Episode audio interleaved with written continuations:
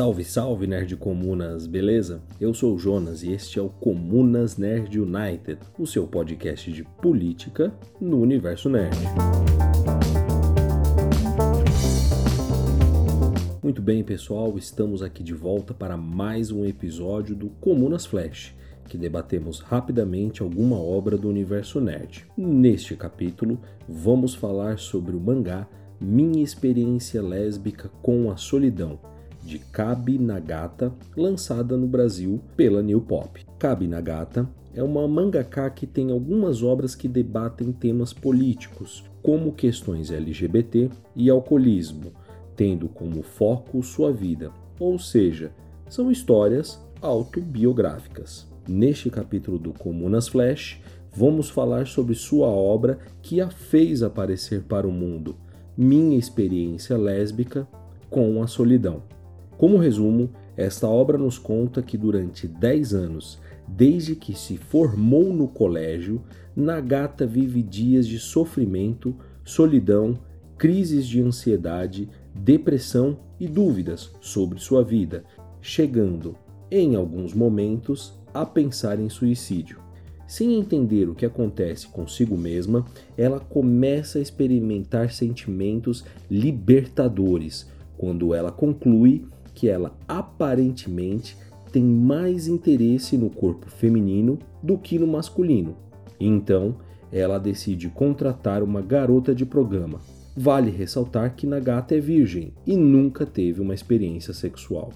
Suas reflexões servem para todo tipo de pessoa, seja ela jovem ou adulta. Antes de chegar na questão sexual, Nagata vive em uma vida que seus pais esperam dela um trabalho fixo, mas ela demonstra grande paixão por escrever mangás. Tenta trabalhar em diversos locais, mas nunca se encontra como profissional e acaba sendo demitida ou desiludida por não passar nas entrevistas de emprego. Ela vive um mundo muito solitário e sem amigos para se abrir.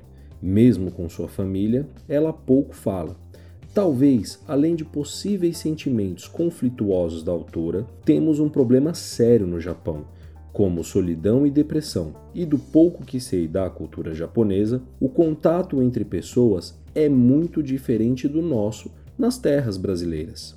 Ela faz reflexão sobre o quão apaixonada pela mãe ela é e aqui Freud consegue explicar. Além de ver no corpo da mãe o desejo sexual reprimido por ela gostar de mulher, ela ainda não despertou para a vida adulta e sempre quer voltar para o útero, lugar de conforto e segurança, pois ela ainda é uma criança. Não confundam que ela apresenta no mangá incesto, pois o debate aqui é outro. No decorrer da história, ela consegue trabalhar como mangaka, inclusive começa a escrever sua história que vai ser base para o mangá aqui falado, até que ela marca seu encontro com uma garota de programa. Evidente que nada acontece como esperado, pois devido à sua insegurança muito alta, ela não consegue ter uma relação como imaginamos, mas sim ela começa a aprender sobre o contato entre dois corpos. Interessante ver sua reflexão durante o mangá que ela entende que sexo não é como nas revistas eróticas que ela via, algo puramente de contato físico ou penetração, mas sim uma forma de comunicação e esta forma de comunicação ela não entendia. Um ponto importante deste mangá é que ele vale principalmente para o cenário atual em que vivemos de Damares no poder, e é sobre a sexualidade do jovem. Nagata entende que a comunicação feita para o jovem sobre o sexo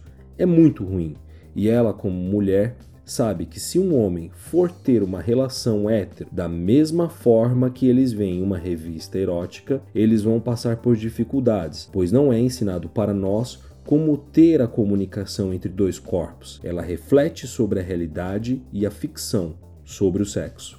Sabemos que hoje existe um pânico moral que tenta proibir qualquer espécie de debate sobre o corpo gênero e sexualidade. E este mangá nos apresenta de maneira bibliográfica todos os impactos e problemas deste debate reprimido na sociedade. Suas consequências podem ser até severas, pois o sexo não é somente penetração, mas sim uma forma de comunicação em que é possível desvendar como seu corpo fala e da pessoa com quem você vai dividir este momento. o mangá que dá uma aula sobre sexualidade para a estrutura conservadora em que vivemos. E espero que quem escutar este capítulo possa ler esta linda obra.